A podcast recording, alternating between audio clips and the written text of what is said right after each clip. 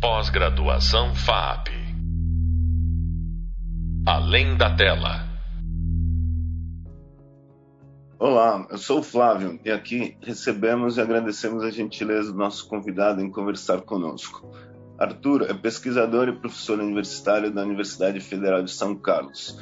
E a ideia do podcast é que a gente possa aprofundar as principais balizas teóricas em torno do documentário, especialmente brasileiro, mas também internacional. Arthur, bem-vindo, muito obrigado pela sua participação. É, eu queria que você começasse uma introdução falando um pouco da sua trajetória e como é dentro do cinema você o seu direcionamento para o mundo acadêmico como professor e pesquisador, mas eu sei também que você já teve experiências práticas também, ou a gente também não, não vê como dissociados o mundo da teoria e da prática. E queria que você começasse contando um pouco da sua trajetória até, enfim, o trabalho e contasse depois também o trabalho que você faz hoje na Universidade de São Carlos e na pós-graduação também. Obrigado, bem-vindo. Olá, Flávio. Olá, ouvintes. Uh, bem, Flávio, em relação à minha, minha trajetória, eu me formei em cinema na Universidade de São Paulo, e de, onde fiz também o meu mestrado e o meu doutorado eu fiz na Unicamp, no Instituto de Artes da Unicamp. Uh, os dois grandes temas né, que eu pesquiso e pesquisei ao longo da minha vida, um está ligado à história do cinema brasileiro, tanto questões ligadas à historiografia do cinema brasileiro, quanto questões relativas a, a problemas de mercado do cinema brasileiro ao longo da sua história. Mas um outro viés importante do meu trabalho, ao longo desse tempo todo, até hoje, é, o tema do, da nossa conversa aqui, não é? É o campo do documentário, particularmente o documentário brasileiro. Né? Uh, e eu uh, uh, também tenho enfim, uma outra atividade, tive uma outra atividade, hoje menos, que foi tra trabalhar na produção cinematográfica, particularmente com documentários. Né?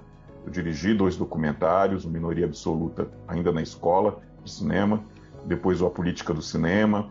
Uh, tra trabalhei, com, cheguei a montar documentários lá do passado, ainda na época da Moviola. Uh, e, e, fiz pesquisa também para documentários, pesquisa de imagem né, para documentários. Então, uh, trabalhei também nessa parte prática, digamos assim, do, da, da, realização de documentários.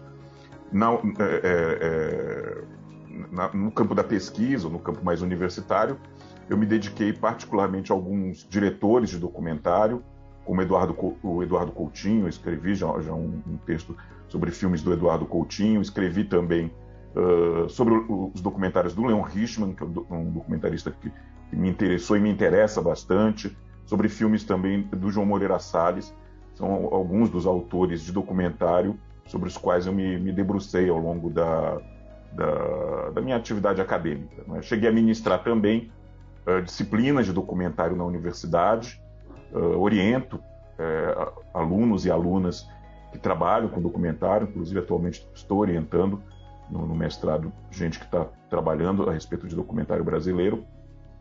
Então, enfim, acho que isso resume um pouco, né, para não alongar demais, a minha trajetória acadêmica, principalmente e profissional, principalmente nesse campo ligado, né, ao, ao, à questão do documentário no, na, na, faculdade, como, como professor orientador, como você tem visto essa, essa relação entre os, os temas teóricos propostos em aula e os trabalhos sugeridos pelos estudantes, por exemplo, e, e desenvolvidos por eles, né? Uhum. Olha, eu, te digo o seguinte: tem um, uma característica que não é só do documentário, é mais geral, Uh, apesar de, uh, nos cursos de cinema todos, né, em geral a gente dá uma importância bastante grande para as disciplinas de história, inclusive vendo também o campo do documentário numa, numa perspectiva histórica. Infelizmente são raros os, as propostas, por diversos motivos que eu acho que não vai dar para analisar aqui, mas são raras as propostas mais voltadas uh, para realizadores e realizadoras, digamos assim, pouco mais antigos, né? Uh, anteriores aos anos 60, digamos assim. Né? Hum. As propostas acabam se concentrando muito dos anos 60 para cá, em temas, ou questões, ou realizadores dos anos 60 para cá. E, e, essa concentração é particularmente maior em relação ao documentário contemporâneo. Mas isso não é, não é só em relação ao documentário. Né? Uh, a gente vê na, nos projetos de pesquisa apresentados é, esse tipo de concentração sobre temas, filmes, realizadores contemporâneos é, é muito forte. Né? Agora, dito isso, uh, uh, o que a gente percebe, por exemplo, uma discussão que é forte no campo da teoria, que é o documentário na primeira pessoa, ou as relações do documentário com a ficção, isso tem aparecido bastante. Né? Tem aparecido bastante como tema de pesquisa, uh, embasado em, diferentes teóricos, né? mas tem aparecido bastante, é, é, bem, é bem interessante essa característica. E, claro, devido a vários fatores, inclusive a, a crise política que o Brasil atravessa já há anos a essa altura, uh, também temas que relacionam o documentário com a política é algo que, pelo menos uh, até onde eu acompanho, tem aparecido bastante como, como projeto de pesquisa, né? tanto em relação ao documentário estrangeiro, mas particularmente em relação ao documentário brasileiro. Isso também tem aparecido, como eu dizia, muito. Né? Em menor medida, é algo que podia até ser mais estimulado, mas tem aparecido, uh, também as políticas públicas voltadas para o campo do documentário. Né? Uh, uh, isso tem aparecido também em alguns projetos, é, é, um, é um, campo que eu, que eu julgo que é, é, bem interessante se trabalhar.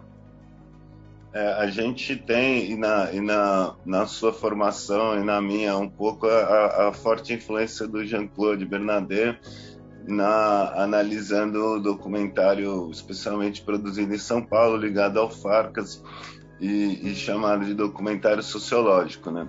Uhum. É, num certo sentido, eu, eu, eu comento que, que a questão do sertão e da, e da favela eram temas muito fortes naquele momento, talvez mais o sertão e mais, menos a favela, num contexto do cinema novo.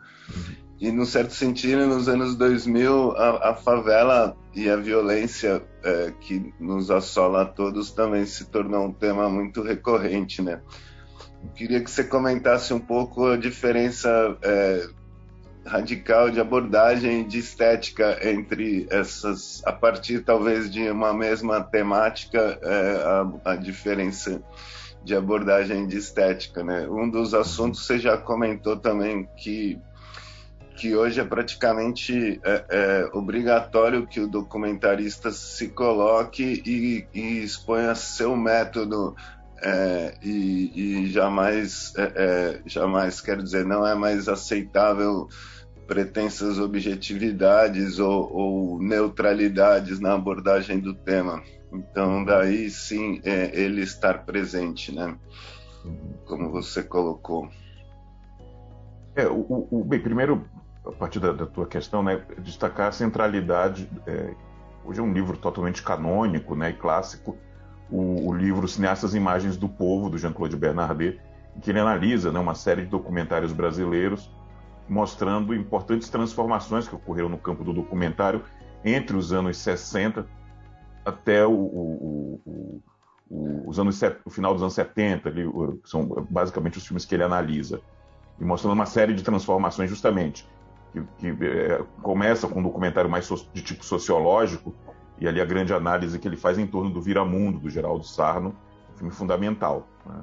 Uh, mas ele vai mostrando que outros diretores, como Ana Carolina, Aloysio Raulino e principalmente Arthur Omar, passam não é, a, a, trabalhar com outro tipo de relação com o documentário, com os objetos, etc., nesse, nesse livro Cineastas Imagens do Povo. A produção, essa comparação do, do documentário atual, né, vamos dizer, mais contemporâneo com o, o documentário dos anos 60 é complexa, a produção hoje é enorme de documentários, né? A gente tem um, pouco de tudo, né? Uh, tem algo que o próprio Jean-Claude depois em, em, artigos, em entrevistas, considera, eu tendo a concordar com ele, que um pouco do documentário brasileiro ainda está muito dominado é, é, pela situação da entrevista, né? às vezes de forma até excessiva.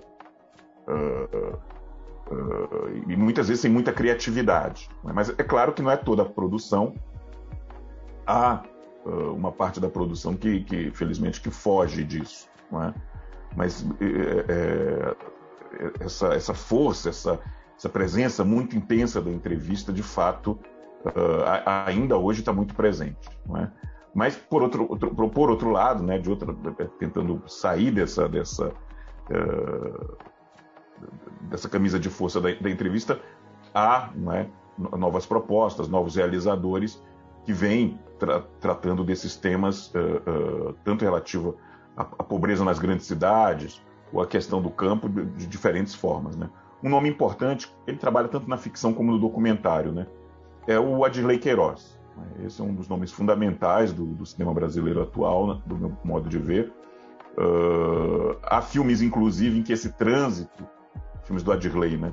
Em que esse trânsito entre ficção e documentário é muito interessante nos trabalhos dele, mas também nos, no, nos trabalhos mais que são mais claramente do campo do documentário, do Adirley, os filmes dele que são mais claramente do campo do documentário, a forma como ele se coloca né, em relação à discussão, por exemplo, uh, da pobreza na, na, grande cidade é muito interessante. Ele, ele é, é, é da, da, região de Brasília, né? Ele filma muito na, ali a partir da, da, da, da, cidade onde ele, onde ele nasceu, que, é, é que ele vive, não sei se ele nasceu, mas ele vive, que é Ceilândia. Uhum. O modo de se colocar, que ele se coloca no filme, é, é muitíssimo rico, muitíssimo interessante e discrepa uh, uh, desse é, é, documentário que fica reincidindo numa pretensão de objetividade.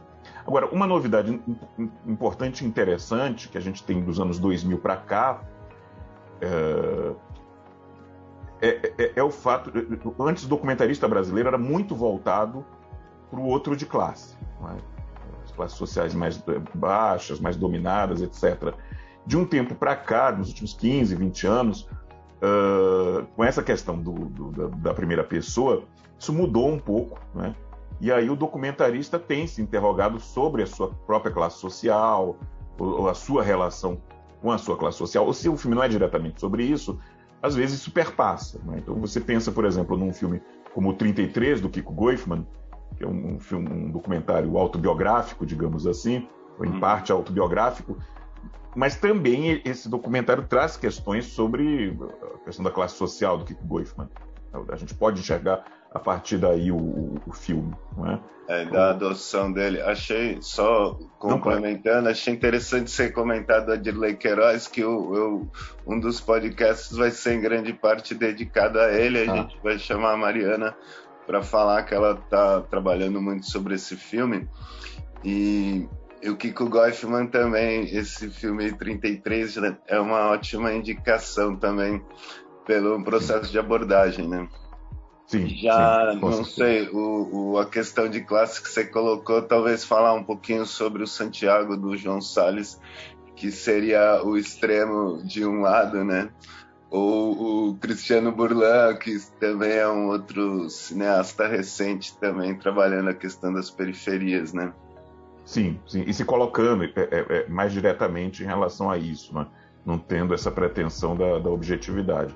É, são, são, nomes importantes nesse, é, nesse tipo de, digamos assim, de relação com o documentário. Né? Então, uh, uh, uh, no, no, caso do, do João Moreira Salles, que se referiu ao Santiago, né? aí sim é um dos grandes realizadores brasileiros vivos, né? tem uma, uma obra fundamental, Santiago é um desses filmes fundamentais, mas a gente pode pensar no Nelson Freire também, é outro filme absolutamente fundamental, ou, se for para tratamento de questões relativas à pobreza, o Notícias de uma Guerra Particular. Né? É um filme bastante complexo desse mesmo diretor, João Moreira Salles, e, e, e bastante interessante. Não é? Também é, bastante... O, o interessante, complementando do Notícia de uma Guerra Particular, seria o primeiro grande documentário dele, só que as consequências desse filme são são impressionantes, né? Porque, de uma certa uhum. forma, a partir dele sai o ônibus 174, sai o Tropa de Elite, é, são protagonistas desse filme que serão serão entrevistados protagonistas roteiristas de uma filmografia que segue, né? Então ele tem um papel basilar, assim, né? Uhum, uhum. Sim, sim, certamente, certamente, certamente.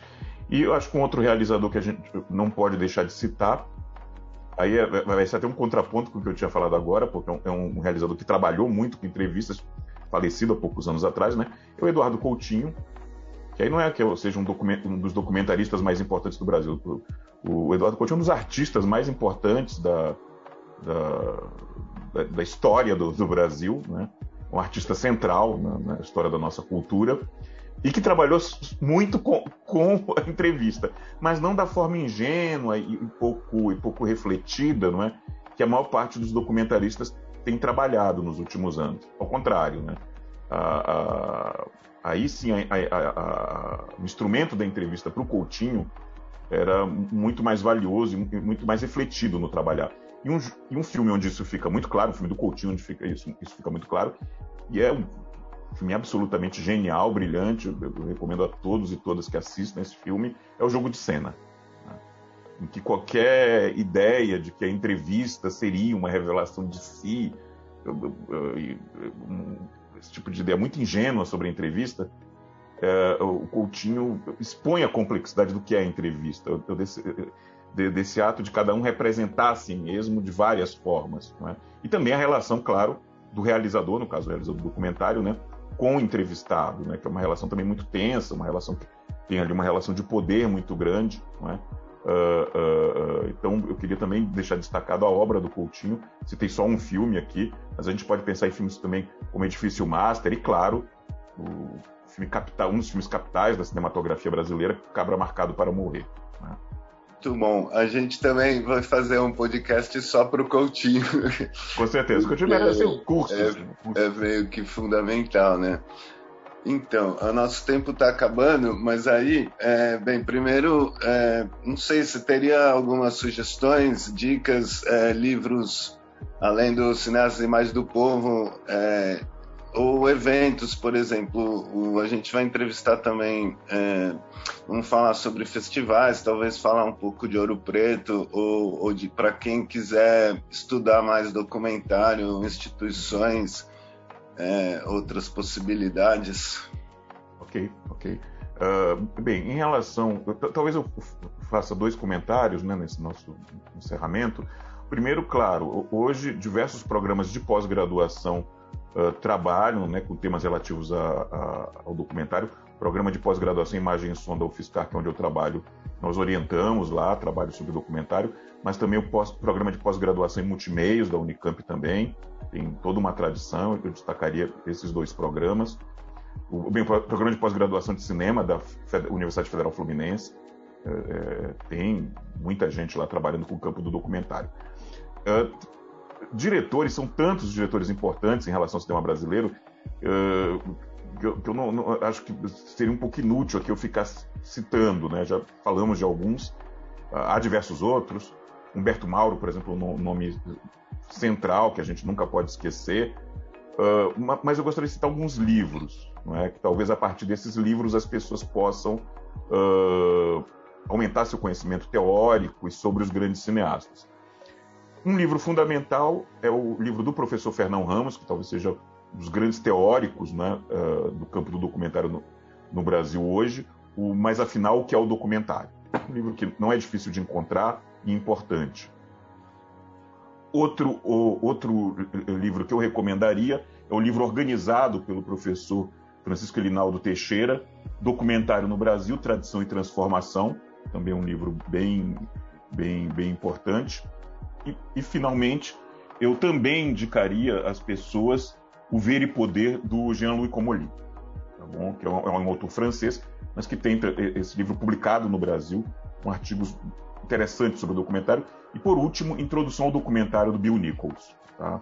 que é um autor norte-americano. Esse livro, obviamente, está traduzido para o, o, o, português e é fácil de ser encontrado. Tá bom?